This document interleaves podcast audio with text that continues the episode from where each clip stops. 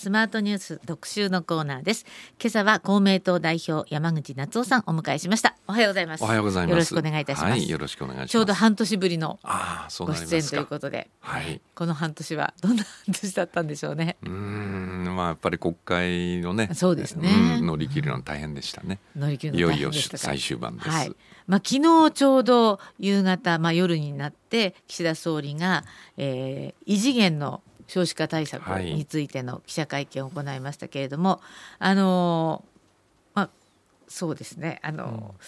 最重要課題の一ええ。つと言われていますけれども、はい。昨日の会見ご覧になって、うん。山口さんはどう思われましたか？はいあの昨年11月に公明党ははい。子育て応はい。援トータルプランはい。を発表しました、はい。え政党でこういうプラン発表したのは公明党だけなんですね、はい。でここで提案したことが、はい。あーかなり反映されている。はい、そういう昨日のね結論になりました、あー。で特に、はい。あのトータルはい。で考えますから、はい。えー少し中長期的なは意味でも、網羅的に、はい。えープランを出してるんですね、しかしまた緊急性もありますので、この3年間ではい。集中的に取り組もうと、つまり優先順位の高いものを集中的にやろうというんで昨日の発表になったんですうね。んそうなんですね。あのちょうど今おっしゃった子育てはい、応援。はい、トータルプラン。トータルプラン。はい、っていうのを公明党はずっと提唱していて、そうですね、はい。まあ、その公明党が掲げる高等教育の負担軽減ですとか、ええはい。あのまあ、貧窮家庭などに対応するためはいはい。の対策も、じゃああの山口さんからご覧になってかなり盛り込まれている内容となったと。そそうですね。うん。特に高等教育の無償化についてははいはい。拡大されました、はい。また児童手当、ええ。これも高校3年生まではい。広げられることになりますね、はい、だからまあかなり、ん。あのまあそうですね。3人お子さんがいる家庭にとってはそうそうそう。ずいぶんプラスになるのかなとそうですね。3人目以降の方はやっぱり1人え年齢問わず3万円はい。になりますのでね。ここが厚みが出ますね。そうですね。はい。ええ。あのまあすごいなと思ったら一方でこれあの控除がはい。ずいぶんえあのなくなっちゃうんじゃないまあそれについては考えるみたいな、そんな話も出てるようですね。え、いろいろ案がありますけれども、ええ。まあこれからの財源についてはね、ええええー歳出を見直していくとはい。い。う中で生み出していこうというのは基本ですね。えうん。うん。いわゆる歳出を見直すっていうことは家庭で言うなら支出をはい。見直して、そうですね。どこかどうにか、うん。あのーここを我慢するとかまあなんかしようっていう話ですけれども、そうですね。優先順位を変えて、組み替えていこうというえ努力ですね。そうですか。3兆5,000億円というとやはり予予算の中でも結構なパーセンテージになるわけですよね。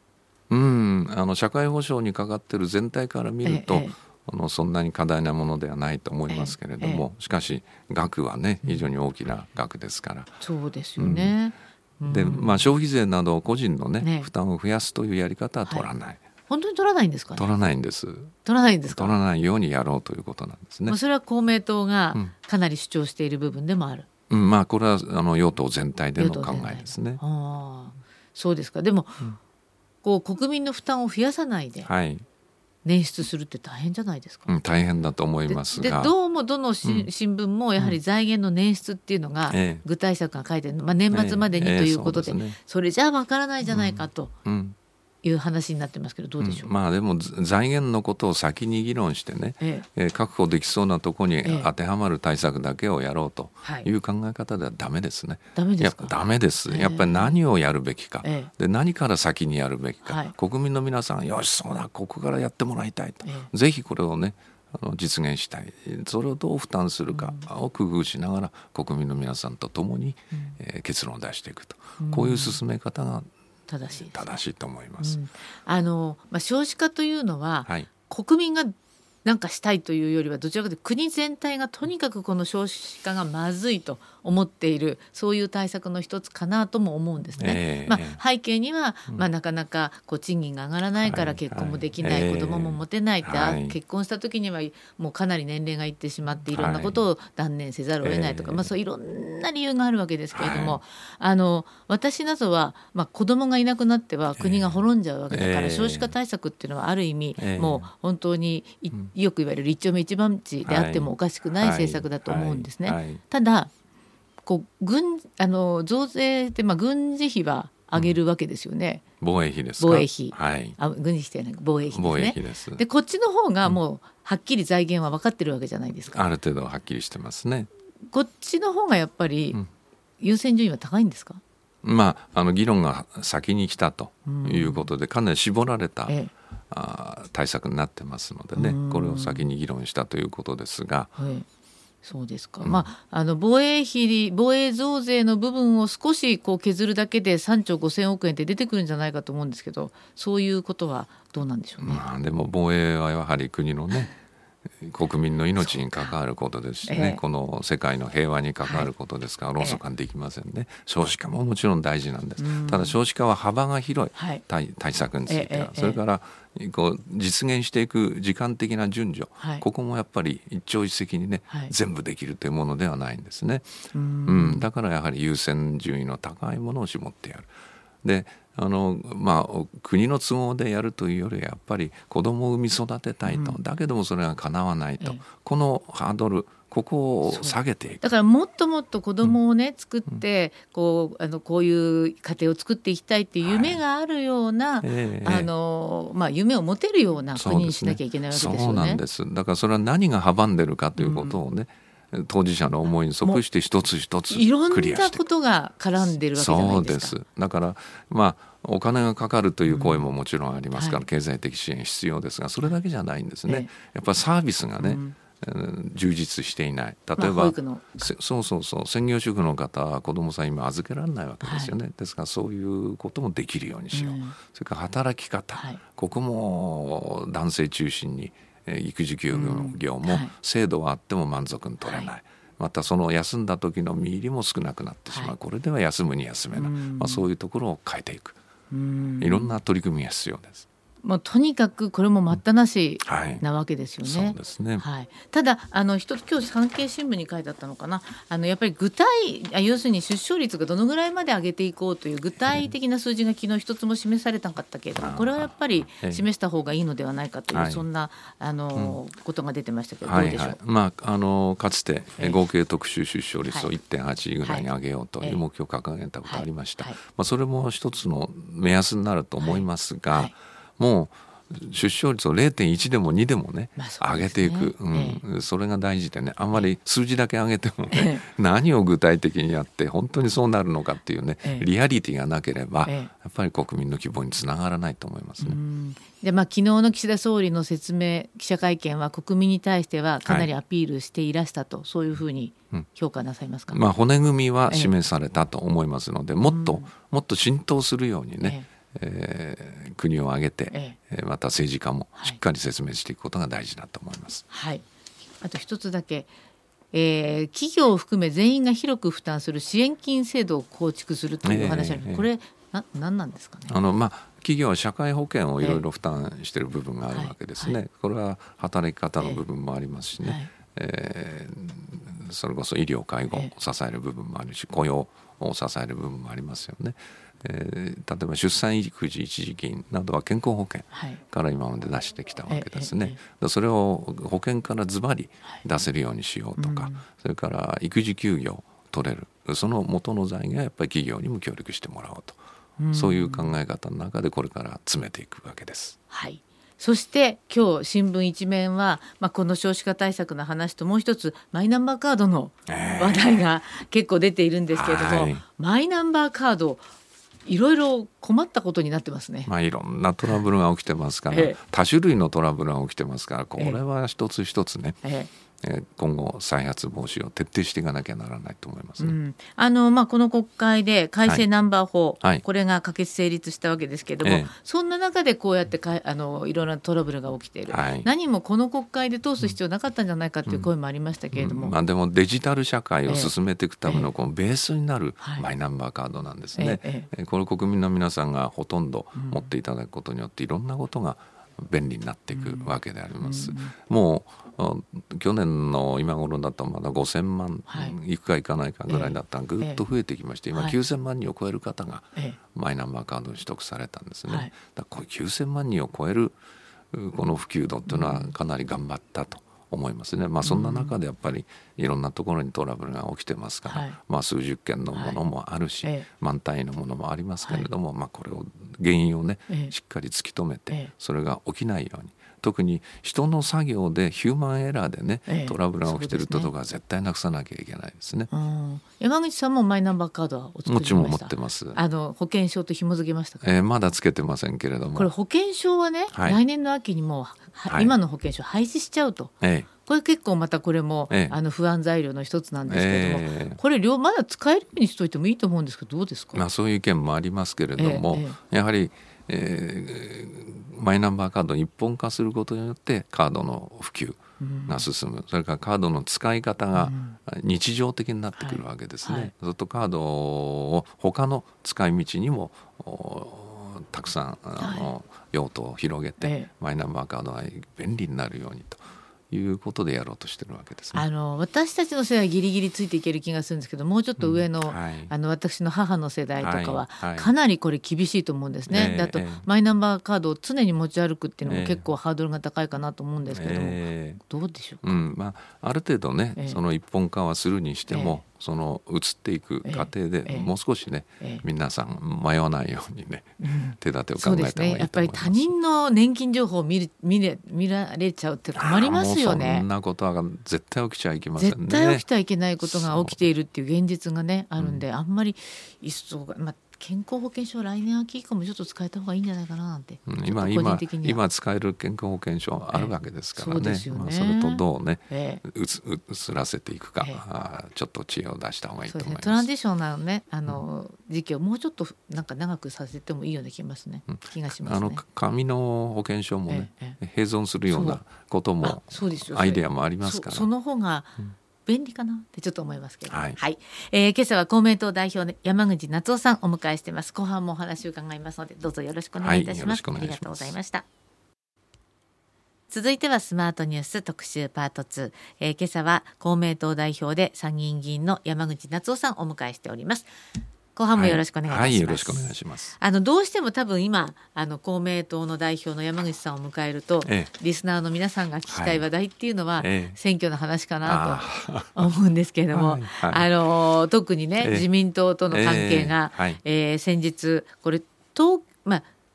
あの次の衆議院選挙から選挙っていうのは10増10減になると、はいまあ、だからちょっとこう日本列島の中で組み替えが行われるわけでえーね、まあ、これは、まあ、正直言うと私たち有権者は意外に分かってないんですよ。はい、で今私のまあ、地域のなんとかさんはこのままなのかなとおぼろげに思いますけど、えー、これはあの実際に選挙が始まるとね、えー、ポスターとかで分かるので、そこでいいやと思って私なんか言っちゃいますけれども、これはあの政治家の皆さんにとってはかなり大変な。大変ですね。やっぱ自分の選挙区が区割りが変わるわけです、場所が変わる、新しい有権者に接しなきゃならないわけ、また馴染んだ有権者が削られるわけですね。大変です、ね、だから大問題なんですよね。そうなんです。そして、うん、なおかつこの東京あの、まあ、人口にちょっと比例した形なので、はい。えー、東京は増えるわけですよね。増えるんです。5つ増えるんですよね小選挙これがだからすごいことですよね。すごいことです、ね、10増10減の10のうちの半分が東京。はい、そうですね。あそれだけ人口のこの格差があったということですよね。となるとやはりその5つ増えるからには公明党だって議席を伸ばしたいと。はい。うん、そう思いますね、えー、うん、やっぱり小選挙区で議席を増やしていくというのは政党としては大事なことだと思ってます。はい、で特に10増えるわけですので、はい、まあそのうち一つ、はい、ぜひね、公明党で出したいということをお願いしてたわけですね。はい、でそれがやはり東京都になる、うん、そうです、はい、あの全体としては10増えますから、はい、10増えるうちの4つを希望してました、はい、で今1つはね、断念しましたが、残る3つということで交渉してましたけど、はい、2つはね、ええ。ー、認めました。で残る東京の一つが叶えられなかったでまたすでに一つ持ってるわけですね、はい、ここもね協力しないという東京都連がね、はい、そういうことを幹部がおっしゃったんですね、はい、だから東京ゼロ回答になっちゃったわけですよ。あそれで、うん、そそれで、い。やゼロ回答困ったなと。やむ,、やむを得ずそれじゃあ推薦も止めてもしょうがないから、うん、じゃあ東京はこっちから推薦も止めませんと。その代わり推薦もお出ししませんと。で東京以外のところはもう連立政権大事ですから、はい、ここはしっかりやりますと、ええ、こういうふうにお答えをしたんですね。これでも難しくないですか、まあ、東京都は選挙、まあ、自民党との選挙協力は解消します。でも他は全部やりますってなかなか難しそうに聞こえるんですけどそうでもないんですか、まあ、やっぱり連立政権が大事ですね。維持していくことが重要ですね。これはもう公明党の中では絶対的な、はい。はい、そうです。いや公明党というよりは日本の政治全体にとって大事なことです、うん、あれだけ政権が変わってね、はい、交代しあの混乱したわけですよね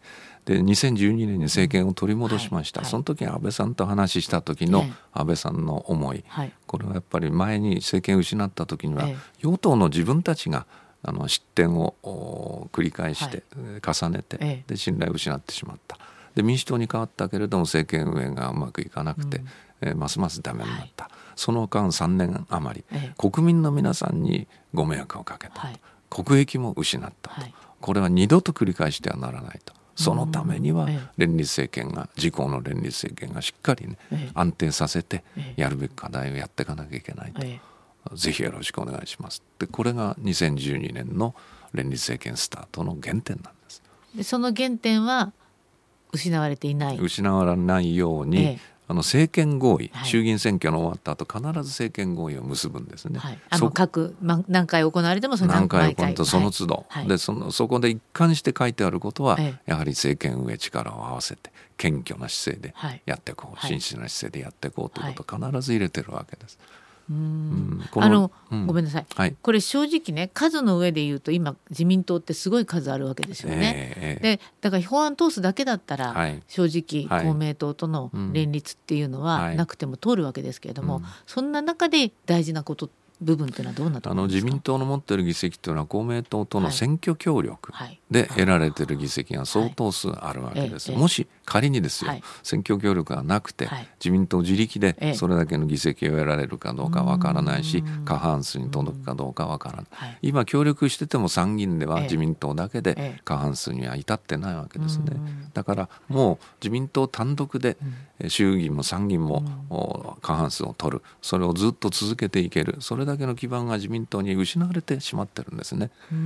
それはもう1993年から細川政権誕生して、ずっと連立政権の歴史ですから。ええああそうですね、えー、組み合わせは変わりましたけれども、うん、そうか。じゃあ、うん、私みたいな人になかなか見えてこないけれども選挙協力があっての票数だから、はい、まあ今の数というのは自民党単独で、はい、あの気づいたものじゃないんだよという、はい、そういうことになるわけですね。あでもそんな中での東京での自民党との信頼関係は地に落ちたという石井さんの,、あの幹事長の発言というのはかなりだから重みのある、ね。だから連立政権の重要性ということをね、それは選挙協力があっての議席であるということをやっぱり自民党も公明党もしっかりね再認識する必要があると思います。まあまあ、普通ここは喧嘩かなと思うんですけれども、うん、あの山口さんはちゃんと岸田さんとお会いになって、はい、喧嘩をで喧嘩はやめてと。あの連立政権の重要性ということをしっかりね保っていきましょう。これは大事なんだからと。でも東京はじゃあ今回は、うん、どこの選挙区がどうだこうだっていうのはそれは幹事長や選挙対策委員長にしっかりね、はい。あのまとめてもらいましょうと、うん、我々はそこに一つ一つ口を出してやることは避けましょうとい。う話をしました、はい、じゃあここ2人は大人の話し合いが行われたということなんですね、対 局観に立ってやってるということですね。対局観ですね、はいそうですか。はい。あのまあ、その岸田政権というのは、えー、先日の広島サミットを行って、えその後支持率は、まあ、上がって、まあ、ちょっと、えあのご長男の問題でまたちょっと落ちたり、まあ、そのせいかどうか分かりませんけども、はい、してますけども、はい、まあまあ高いところを維持してますけども、やっぱりこれサミットっていうのはどういうふうに評価なさってるんですか、あのやっぱり成功したと言っていいと思いました、はい、特に広島で開催しました、被爆地ですので、ここに G7 の首脳が全部集まって、資料館も見た、うん、被爆者の体験も聞いた、はい、献花もした、はい、食事もしたと、はい、そういう被爆の実相というものを味わったということは大きかったと思いますね。で G7 だけではなくて、8つの国を招待をしました。この国のそうそうそうですね、その方々も同じ体験をしました。加えてゼレンスキー大統領、ウクライナの大統領も来て同じことをやった。一ぺんに一つの機会にね、ええ、これだけのこの影響力を持つ政治家が同じ経験をした、うん、あ被爆の実相これを掴んだということは大きかったと思います。これをこれからの核兵器のない世界を目指す、はい、建前ではみんな一致してますので、はい、核持ってる国は軍縮をやる、ね、そう、はい、持ってない国はこれ以上広げない、ここをしっかり進めていくことが大事だと思います。うん、でまあ、平和というまあ、概念、はい、まあ、すごく大事なわけ。で、え。ー、概念だけじゃないです。平和ということ自体がものすごく大事で、はい、これは世界中が希求してやまないことであるはずなのに、えー、実際には世界でたくさんの紛争が起こっていて、えー、まあ、その紛争当事者であるウクライナのゼレンスキーさんもいらっしゃいました。はい。なんか平和を訴えたいのに、うん、まあ、ゼレンスキーさんいらして、うん、こう武器の供与をお願いしているっていう、うん、こう何とも言えないこう、パラドックス的な部分も見えましたけれども。まあ、だけどやっぱり平和が大事だということをね、争いを続けていてはならないということをゼレンスキーさんが肌身で感じたということは大事なことだったと思いますね。ねこれで本当に平和がね、訪れればいいんですけどね。早くそうしたいですね、うん、ただ被爆者の方たちはかなり不満を持ってらしたようで、はいうん、もっと核兵器のない世界で具体的に何かをやってもらいたかったと。はいいう要望もあるでしょうし、はい、また一方で核兵器禁止条約、があるわけですね、はい、ここは日本がオブザーバーでも参加をしてないわけですね、これ公明党としてはオブザーバー参加参加はすべきだと思ってます、はい、また働きかけてます、最終的にはやっぱり核兵器禁止条約に日本も、うん、加わるべきだと思ってます、ただね、これを進めるためには核持ってる国が軍縮をしてでなくすという取り組みしないとね、うん、できません、そこを重視してるのがやっぱり岸田さんの、まあ、日本政府の考え方ですね。禁止は望ましいんだけれども、はい。はい、しかし持ってる国はここに一つも入ってないわけですね、ええ、対立してるんですねむしろね、はい、だからこれは対話できるようにする。で持ってる国も持ってない国も入ってる枠組みが NPT 条約と、核軍縮、不拡散条約、ここの枠組みの中で合意をしながら軍縮を進め、え広げない、えこれを一歩一歩前進させていくことが大事だと。でもロシアはね今そそんな感じじゃないですよね。ないですね。核をで脅したりしてるように見えますよね。はい。はい、うん。だけどこれやめさせなければならない。はい、ロシアも去年の1月には5つのね、国と一緒にやっぱり核戦争は行われてはならないと、そういう共同声明を出してるんですね。今回の広島の宣言の中でも、あらゆる全ての人々の安全を確保するために、うん、あの核保有国は軍縮に取り組むと。ということも書いてあるわけですね。この全ての国ってのはロシアも含んでるわけです。うんそんな日が訪れるのかな簡単にはできませんけれどもそれは一歩一歩進めなければ何も進まないということになりますね。日本が核禁止条約にはの、はい、批准するとか、はい、まあ、オブザーバー参加するその手前として、はい、そのためにもこの今回のこう広島サミットの広島ビジョンでしたっけ、えー、こういうことは、まあ、家庭としては大切であるという評価でいらっしゃると、ね、いうことですか？で去年の夏 NPT の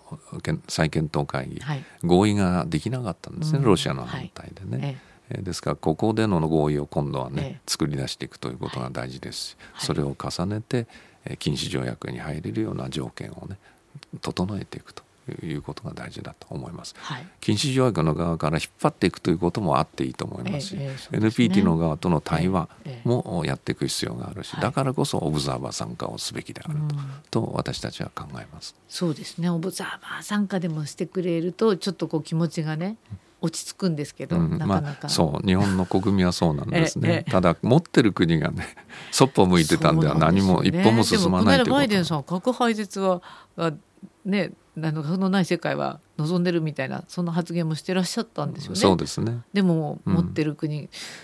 かつてオバマさん自身がね、はい、大統領現職の大統領として核兵器のない世界を目指すと言いましたからね、はい、だから大きな方向としてはそういうものを持ってるわけですし持つ国々の5つが核戦争は戦われてはならないと宣言してるわけですからね。ただ持ってる国同士のこの睨み合いというのもありますのでね、はい、やっぱりそこで合意を作って、えー、核軍縮を進めていく。そういう流れを作り出したいですね。はいあと私ちょっと伺いたいのはこれ個人的にあの LGBTQ の、えー、えー、理解増進法案、はい、これが昨日衆議院通りましたけれども、はい。えー、この法案あんまり評判良くないんですが、うん、あのまあいろんな意見があるということですね。はい、えーこの格差をなくす差別をなくそうという人は物足りない。とい。う人もいるし、はいはい、えー、LGBT を嫌う人もいますからね、その人は法案そのものを反対だということがありますけど、うん、まあ議論を尽くしてこの修正修正をしながら、えー、かろうじて合意を作ってきたわけですね。ここを大事にしたいですね。この法律できると、えー、まああの野党も違う案を出してますけど、はい、結局法的な意味は変わらない。変わらない変わらない。でどの法律ができても政府が取り組む施策これも変わらない、はい、だからやっぱり法律を作ることが大事であってでこれに基づいて政府が理解が進むようにいろいろ環境を整える、そういう取り組みをした上で、ええ。えー、この差別のない社会を作っていこうと。なんかこれではこう守られるべき人が守られないんじゃないかというねあのいう話でも法律できないと何にもないかもないんですね。これはあの少し何にも進まないんですね。理解増進から差別なくすまでだんだんこういい方に、うん、やっぱり理解困難という方もまだいらっしゃるわけですからね。はい多様性を認め合う、はい、そういう社会を作ることが大事。こちらも期待してますので、はい、よろしくお願いいたします。はい、そして最後になりますけれども、あの衆議院の解散、昨日岸田さんの会見で、えー、含みっていう書き方をしている新聞が多いんですが、ズバリ山口さんはどういうふうに今思っていらっしゃいますか？まあ最終的には岸田さんが判断することですから、やった方がいいとかやらない方がいいとかっていうことは避けたいと思いますけれども、うん、あのー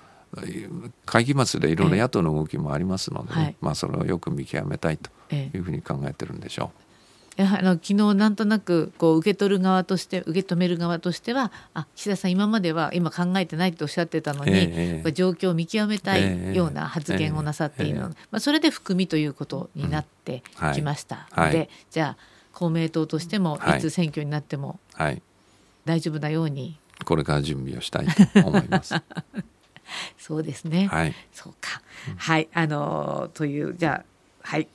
ですね。わかりました。はい、あさあと維新がね、ええ、公明との協力考えてないって述べてますけど、え、これは公明としても。うん、まあ野党ですからね、はい、えー、連立とか協力とかってこちらも考える立場ではないと思いますので、はい、しっかり自らの基盤を固めていきたいと思います。はい。わかりました。残り30秒になりましたが、まあ、公明党が、はい、まあ希求する社会というのは平和ですよね、そうですね。平和と福祉ですね。平和と福祉。はい、はい、じゃああのまたこのお話、はい、ゆっくり伺いたいと思います。与党の中でしっかり進めたいと思います。はいわかりました。また半年後かもしれませんがぜひまたいらしてお話伺わせてください、はい、また呼んでください。はいどうもありがとうございました。ありがとうございました、えー、今日は公明党代表で参議院議員の山口夏夫さんをお迎えしてお話を伺いました。ありがとうございました。ありがとうございました